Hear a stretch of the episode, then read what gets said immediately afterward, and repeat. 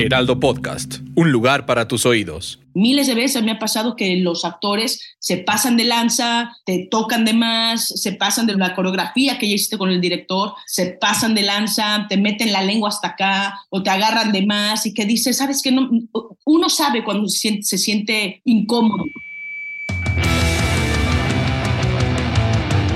Guía del hater.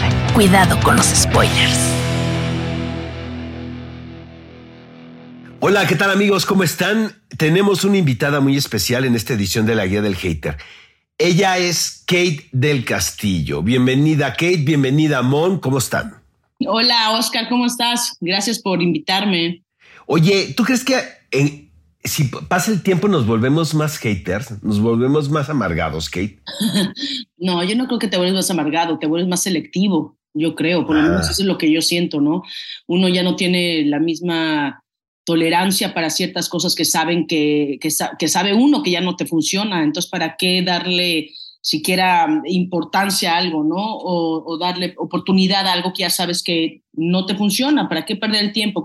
Creo que lo que menos queremos, mientras más crecemos, es perder el tiempo. Oye, pero algo, digo, antes de que empiece Mona con su cuestionamiento, te quería preguntar, como creadora de contenidos o de ficciones, sí me da la impresión que la manera en la que trabajas es qué es lo que tú quieres ver en pantalla, ¿no? A partir de eso. Pues la verdad sí, a lo mejor está mal decirlo porque tendría que yo darle gusto a todo mundo, ¿no? Supuestamente como productora. Y, y, lo hago en el sentido de que, por ejemplo, estoy haciendo unas cosas de realities no de realities de esos eh, feos que se meten y que se pelean entre ellos o ellas, y no ese tipo de, no ese tipo de cosa horrible, pero otro tipo de realities que, que es otro mundo completamente al cual yo no soy fan porque yo no lo consumo. Sin embargo, hay unos que me parecen que son muy buenos y que pueden ser muy, eh, digo, incluso que te enseñan un montón de cosas, ¿no? Entonces, no, no estoy cerrada a eso. Eh, pero la verdad es que lo primero que yo dije cuando empecé a hacer esta empresa, Cholawood, esta compañía, Cholawood Productions, fue, nosotros estamos aquí para hacer eh, todo increíble, hacer películas, hacer eh, shows, hacer todo, series, lo que tú quieras, pero para mainstream, o sea, cosas buenas, no tienen que ser latinos, no yo no veo shows latinos, ¿no? Yo no consumo shows latinos, no me gustan los shows latinos, no me identifico, no me parecen interesantes ni nada. Simplemente eh, quiero trabajar con latinos, ¿no? Porque somos, uh, también contamos historias genéricas. Entonces, eso ha sido un problema. Yo me voy a saltar un poquito, ahorita que decías de los realities, me, fui más bien a la realidad. Y algo que te quiero preguntar, porque personalmente te lo aplaudo de pie, como yo creo que todo el país, es esta última producción que hiciste off-Broadway, que regresaste al teatro, que además estuviste nominada, me parece sensacional. ¿Cómo fue para ti como pasar de todo esto que tenías como de la tele, de tu productora, a decir voy a regresar al teatro, voy a hacer teatro y en Broadway?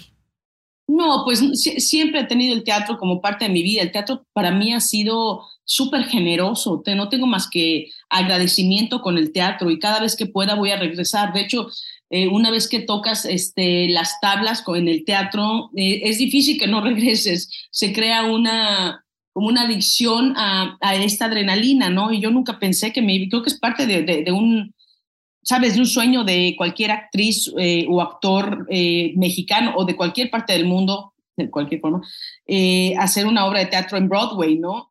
yo no soy cantante ni soy bailarina, pero entonces no tuvo que ser off Broadway porque era el teatro Más, un poquito más chico que los normales, pero igual, ¿no? Era hacer, y, qué mejor que haberlo hecho en, eh, en otro, o sea, en inglés, eh, pero hablando de mi país, que eso es, a mí, eso es a lo que yo digo que son los crossovers, ¿no? Que eh, cuando hablas de tu país o cuando hablas en tu propio idioma y de todas maneras los ratings han sido más altos que los de NBC, CBS, ¿sabes? Como pasó con La Reina del Sur está padrísimo, son cosas completamente diferentes, pero de todas maneras traes parte de tu cultura a, a esta otra parte que no tienen ni idea. Y entonces está padre, como sea que lo, que lo podamos hacer y que nos permita, ¿no? Nunca me imaginé, nunca, de hecho, ahí está atrás el, ya sé que no lo ven. Sí, por eso me tuve que ir a esa pregunta, porque lo vi y dije, tengo que irme por ahí. Oye, Kate, ¿y hacer The Way She Spoke aquí en México te latería? en español? ¿Sabes qué? No, no sé. Eh, creo que es difícil en el momento en el que llevamos décadas de todas estas muertes y no les han dado importancia en México, ¿no? O sea, tenemos que irnos a Estados Unidos a montar una obra de teatro o tiene que venir Jane Fonda acá a México para armar todo un rollo, ¿no? Acerca de las muertas de Juárez, porque aquí nunca pasó nada. Entonces, creo que lo mejor ahorita es poner eso en diferentes otros lugares para que sepan lo que pasa en México y a ver si se puede hacer algo, porque aquí no se hace nada. Bueno, ahí en México no se hace nada. La obra, claro, la obra es súper buena, lo que pasa es que es muy dolorosa, la obra es... Eh, muy, muy, muy fuerte. Yo interpreto 14 personajes que son hombres y mujeres, de personas que han, han eh, perdido gente, ¿no? Mujeres que han perdido a sus hijas, a sus novias, a sus eh, primas, a sus lo que sea. Entonces, este, es, es muy dura la, la obra. Em, también es arbitraria, como tú sabes, este, eh, todo, todo, esto ha sido muy polémico, ¿no? Porque no, es, es como, ¿y quién fue? Pues fue en Ovejuna, güey, porque... Exacto que nadie sabe, ¿no? Y ya pasaron años y años, décadas. Oye, vamos a hablar del estreno que nos trae en esta ocasión, que es La Reina del Sur.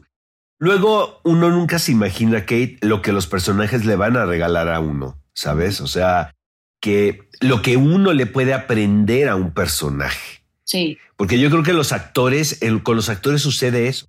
Los actores se alimentan de los personajes. Esa es mi opinión. ¿no? No sé qué piensas de esto. No, estoy totalmente de acuerdo contigo. Yo, yo sé que mucha gente está en contra de, pues, de la Reina del Sur, la, la ven como... One size fits all seems like a good idea for clothes until you try them on. Same goes for healthcare. That's why United Healthcare offers flexible, budget-friendly coverage for medical, vision, dental, and more. Learn more at uh1.com. una telenovela X o eh, no la siguen viendo como telenovela de entrada que no que no no lo es por muchas razones.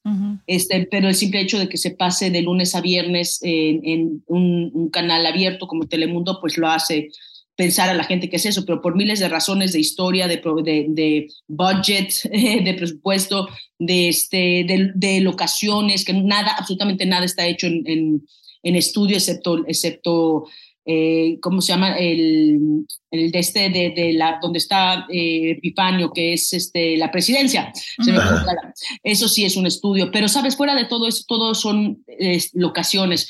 Y lo que tiene hermoso este personaje, que, eh, que, es lo que a mí me ha regalado y con lo que yo me quedo, es que es una antiheroína, ¿no? Es una mujer, empezó siendo una chavita de Culiacán enamorada, ¿no? Y que, y que no tuvo ella no pudo escoger su destino como miles y millones de mujeres no tienen oportunidad, porque por lo general nosotros que somos privilegiados tenemos, tenemos opciones en la vida y uno toma una o toma otra. A veces la regamos, a veces no, pero tenemos opciones. Ella no tuvo opción y tuvo que salir corriendo para no morirse y entrar en un mundo que es un mundo de que mucha gente, desgraciadamente, también es lo único que conocen en Culiacán, ¿no? Así nacen y es todo lo que saben. Eh, que es el mundo, y, que La Reina fue la primera narcoserie, que así les le ponen, que odio el nombre, pero es la realidad. Eh, y pues mucha gente atacó por eso, que si estábamos haciendo una oda al narcotráfico, y pues para nada, yo veo a Teresa Mendoza como una realidad que existe, ¿no? Existe el narcotráfico, no podemos ser oídos sordos, y sin embargo yo no quiero ser Teresa Mendoza, yo no quiero ser la que eh, voltea para atrás y a todo el mundo matan, y la que está volteando para atrás para que no la maten a ella. Entonces, no, no quiero ser Teresa Mendoza. Ahora como personaje, es un personaje divino, porque es un personaje que está completamente quebrado, es la antiheroína, es mal hablada, es, o sea, se mete con hombres casados, trafica con drogas, mata, o sea, es todo mal. Sin embargo, la adoras, ¿no? Desde el primer capítulo de la 1 te la echas en la bolsa. ¿Tú crees que esto de, de, todo este estigma, como bien decías ahorita, contra las narcoseries, ¿no? De que dicen que van a gloriamos a los narcotraficantes, ¿tú crees que, que eso sea cierto o más bien que es un reflejo de algo que no queremos terminar de aceptar? Bueno, yo creo que es un poquito de las dos. ¿no? te, voy a ser sincera, no he visto las otras eh, narcoseries. Conozco perfectamente bien La Reina del Sur y yo te hablo por La Reina del Sur porque sé que es así y que, y que, y que nada que ver y que son cosas, te digo, además de que no, además de que no es cierto, está basado en, en, algunas cosas reales por Arturo Pérez Reverte, pero el personaje de Teresa Mendoza es completamente ficción, por si alguien tenía la duda por ahí, porque algo va a pasar por ahí. Este, y, y al final del día, también lo que está padre, lo que cambió es que eh, fue un personaje, el primer personaje de mujer fuerte en un mundo de hombres. Y, eso es lo que la padre, una mujer resiliente, una mujer guerrera, una mujer, este, además inteligente, sin ser sexualizada en lo más mínimo, ¿no? Y, y una mujer que ha sido víctima toda su vida, que no se victimiza. Entonces, todas estas cosas hacen una mujer que la hacen la antiheroína, heroína, ¿no? O sea, y, es lo divertido, pero eso siempre va a haber en México. Y, y, ahorita también ya creo que están obsoletas las de narcotráfico, ¿no? Ahorita la tercera eh, temporada de La Reina ya ni siquiera se toca el narcotráfico, ya ni siquiera hablamos del narcotráfico, ya no, claro, está Epifanio Vargas, que era el narcotraficante de la primera, ¿no? Pero ya no, ya no se mueve por ahí. De hecho, hablamos de, de, también de feminicidios, hablamos de, de tráfico de personas, un montón de cosas. Oye, Kate, y si cada vez que empiezas a grabar una temporada, supongo, digo, porque nos pasa a nosotros cada vez que grabamos temporadas de algo, de reunirte con gente que se convierte en tu familia, ¿no? Gente de producción, técnicos, compañeros actores. Y es, es bien interesante porque vas creciendo y vas viendo también el desarrollo de tus amigos, de tus compañeros, a la par que estás contando una ficción. Sí. Y siento que eso es un gran privilegio. ¿Sabes? Sí, sí, sí, lo es. Eh, finalmente estás haciendo entretenimiento para, el, para la gente, que ahora más que nunca eh, creo que es muy importante divertir al público, ¿sabes? Eh, venimos saliendo de dos años y cacho de un periodo muy complicado mundial, que no, no fue exclusivo de nadie, y que lo que queremos es escapismo. Totalmente, totalmente. Y creo que eso, eso es importante porque por eso yo ya soy tan, eh, lo que volvemos a, a, tu primera pregunta de haters y nos volvemos a decir, yo ya de verdad cuando tengo la posibilidad y estoy en una posición en la producción que estoy haciendo en la que yo puedo elegir al cast, en la que yo puedo hablar de verdad que sí lo hago porque no es, y sobre todo en una serie tan larga que son de siete meses, una cosa así, es gente que se vuelve tú familia, con la que pasas más tiempo que con tu propia familia, obviamente. Todos nos llevan a un lugar que no, es, no somos locales, todos estamos en ese lugar, en ese espacio única y exclusivamente para trabajar en la misma serie. Entonces, no, no tienes a nadie más que a tus compañeros actores de producción y el club. Así que se vuelve una cosa increíble. Por eso yo insisto en que tiene, tenemos que investigar muy bien eh, a la gente que va a trabajar con nosotros y preguntarle a la gente que ha trabajado con esa gente, porque son, son, y yo hay veces que no le he pasado muy bien y es horrible ir a trabajar en un lugar donde no te sientes segura. Horrible. El, el, el lugar de trabajo tendría que ser completamente seguro en todos los sentidos, ¿no? Entonces sí, está, estamos, yo ya no soy tan tolerante como era antes para esas cosas, porque nadie tiene por qué venir a, eh, a hacer algo malo en mi entorno de trabajo, que nada más estoy ahí trabajando, no, no vengo a, pasarla bien. Oye, ¿quieres, quienes te conocemos sabemos el carácter que tienes y que has tenido toda la vida, pero eh, ¿alguna vez te sentiste víctima de acoso, Kate? Ay, sí, pero muchas veces me da esta flojera, es así casi de verdad, porque eh, eh, yo no creo, yo no he conocido, es más, no he conocido a una sola mujer, olvídate ya de la industria, a una sola mujer que no haya sido acosada de una u otra manera en la vida por un hombre. No conozco a una. Que de alguna, no estoy diciendo que haya sido, eh, eh ¿cómo se este, violada. violada. No, no, no. Acosada de una manera u otra. Es, es, es de hueva, o sea, es de decir cómo es posible, ¿no? Y sobre todo, obviamente, porque lo, hacen con, eh, lo hace gente de poder sobre gente que no tiene poder. Exacto. Entonces, este, saben con quién meterse y saben cómo meterse. Miles de veces me ha pasado que los actores se pasan de lanza, te tocan de más, se pasan de lo que están diciendo, eh, de lo que hiciste el staging, en la coreografía que ya hiciste con el director, se pasan de lanza, te meten la lengua hasta acá o te agarran de más y que dices, sabes que no, uno sabe cuando se siente incómoda. ¿Sabes? Oye, pero tú, pero tú antes del Me Too y Time's Up, tú ya les los ponías en su lugar, a mí me consta, ¿eh? Pues claro, porque yo vengo de una relación, mi primer matrimonio fue una relación muy violenta. Yo venía de estar violentada, eh, no nada más verbalmente, pero físicamente también. Y cuando salí de ahí, fue no, no más. O sea, como no ¿por qué? tuve otro novio, tuve otro novio que también era violento, pero nada más verbalmente, de una manera pasivo-agresiva nombres, nombres, nombres. Eh, no, no No, pero sabes, entonces eh, uno se va tratando de separar de todo, de todo eso y si dices, no, a ver, esa persona que yo era en ese momento cuando me vi al espejo no me gustó y no me reconocí y no quiero volver a ser esa persona. Entonces no me vuelvo a dejar, no le doy un ápice de pensamiento o de eh, positiva actitud de puede ser que sí, no, nada más por complacer a la otra persona, ¿no? Entonces ha sido duro, es que es, es difícil ser mujer, estamos cansadas las mujeres, obvio. Y esta manera tan tuya de ser como tan firme, ¿no? De esto no me vuelve a pasar, ¿te ha tenido, te ha traído consecuencias en escena o has tenido como confrontaciones o has tenido problemas en el set? Sí, y sí me ha vuelto a pasar, que es lo peor de todo. Ay, no. Y siempre te encuentras en, y no voy a decir, eh, pero en una película muy grande de Hollywood que dirigió Patricia Regan, que se llama Los 33. Tuve un problema muy fuerte con un actor que no voy a decir, y lo diré a lo mejor en algún momento, en, cuando, cuando yo me sienta capaz de decirlo, un, acoso muy fuerte. Y, y, yo ya estaba, eh, o sea, ya curada de espantos, y yo ya estaba grande. Y tú ya eras la reina del sur. Ya, ya, ya, mucho antes, ¿me entiendes? Ya y, no dije nada por proteger a mi amiga, que era la directora de la película, ¿sabes? Entonces, ahí se, vuelve todavía y uno empieza a hacer cosas y dices, uy, otra vez, ¿cómo me pude haber dejado? Incluso en la misma Reina del Sur, en la 2, tuve un problema con el principal actor, con un italiano, y me aguanté como no tienes una idea hasta que no pude más. Y lo mandé literal a chingar a su madre de todo el mundo. todo mundo, y luego me quería demandar y quería que yo le fuera a. Perdón, no. O sea, de decir, no man, o sea, en serio, las cosas no están bien. Y, como tú dices, antes no había Me Too y yo salí porque pues, se hizo público mi, mi, mi, mi, divorcio y todo esto y se enteró, pero es horrible porque además encima de todo te sientes solo. Estás pasando por un divorcio que ya te duele y segundo, una vergüenza horrible. Esto que dices ahorita y que decías hace ratito me parece súper importante. No solamente es superar lo que te pasó, sino después tener la fuerza de poder decirlo y enfrentar las consecuencias y los comentarios que eso va a traer, ¿no? Porque luego es como de, sí lo quiero decir, pero estoy lo suficientemente fuerte para que la gente me diga, ay, no es cierto, o ay, no te creo, o como mm. esa parte, ¿no?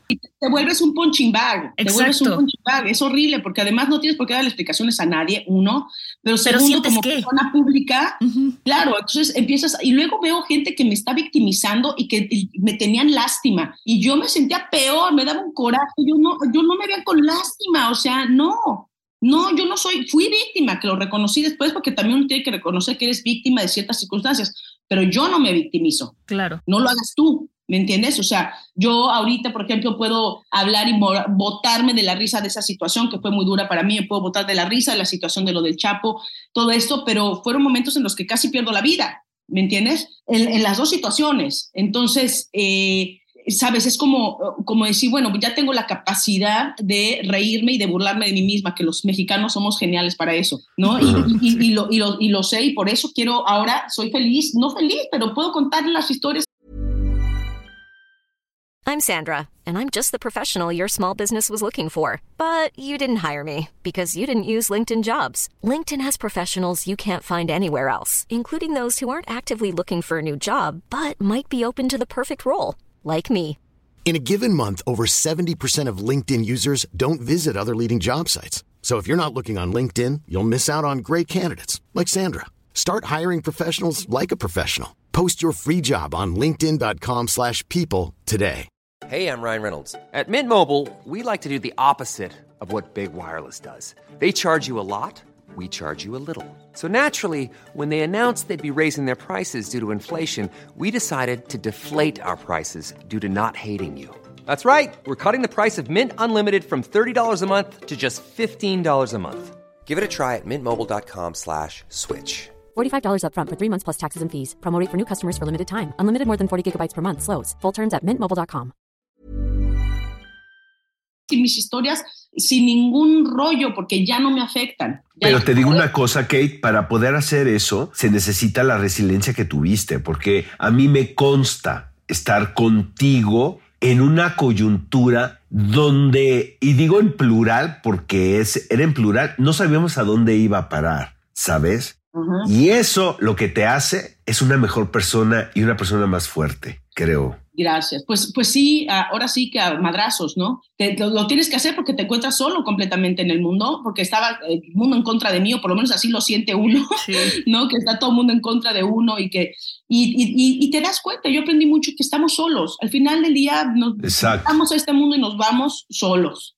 Incluso con pareja o con familia o con hijos. Eso no importa. no tiene nada que ver. Por eso somos individuos, individuos. Es correcto. Entonces, eh, por eso si uno no se quiere a uno mismo, no puedes tener a, ni querer ni amar a nadie más. Y es, yo sé que suena muy trillado y muy romántico, muy... Pero es muy profundo. sí, pero es, es, es, en realidad, y yo no lo hacía hasta que no me vine a vivir sola acá, porque siempre viví con, con primero con mi primer marido, luego, y perdón, con mis papás y luego con el primer marido, hasta que no entendí, y, y fue acá, pero me pude haber también ido a vivir sola en México, ¿me entiendes? Que hubiera caído el mismo 20, pero es decir, ah, cabrón, esta soy yo, es el, el, verdadero, el me encontré a mí misma, pues eso fue para mí y me dio una, una apertura del mundo, ¿no? Porque además yo era súper cerrada, tú me conociste, Oscar, cuando era yo chavitita, ¿no? Y era muy cerrada, muy cerrada porque no, no, no, tenía, no tenía vida, no tenía nada, tenía la vida de mis padres y luego la de mi marido. Oye, ¿te casarías otra vez, Kate?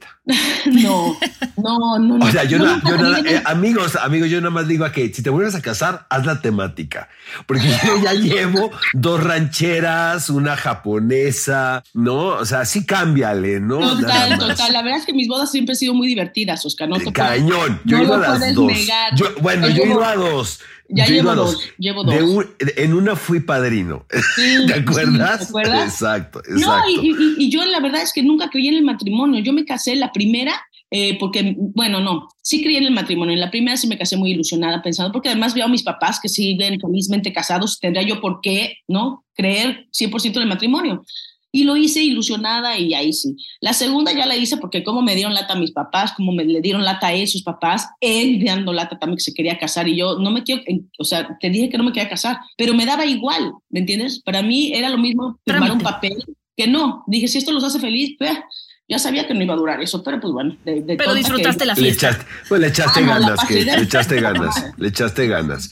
Oye, Kate, este, Ana Karenina, ¿cuándo la vamos a poder ver? Eh? Ah, estamos justo en postproducción. Justo ayer estuve haciendo todo el ADR de, de, de eso y estoy tan orgullosa, Oscar, tan orgullosa que de verdad, porque yo no veo muchas cosas en español que tengan tanta calidad y estoy hablando en plataformas eh, eh, latinas. Por supuesto que maravillosas en español, tenemos muchísimo talento pero me refiero a lo que está saliendo. Están saliendo ahorita ya muchas series como Pan Caliente, que no les ponen ni buen presupuesto, que no les ponen calidad, no les ponen de verdad buenos directores, buenos DPs, o sea, y, me da mucha tristeza, o sea, ver eso, porque digo, eso no somos los, los mexicanos ni los hablantes hispanos, ¿me entiendes? O sea, este, así que eh, estoy muy orgullosa, yo creo que va a salir ya ahorita en enero en pantalla, en VIX, ahora que VIX compró pantalla, así que estoy, estoy muy feliz, se, va, se ve muy bien, es una serie muy elegante, muy bonita. Y pues bueno, como todos sabemos, Ana Karenina pues es una tragedia, pero traída a la, a la vida eh, moderna.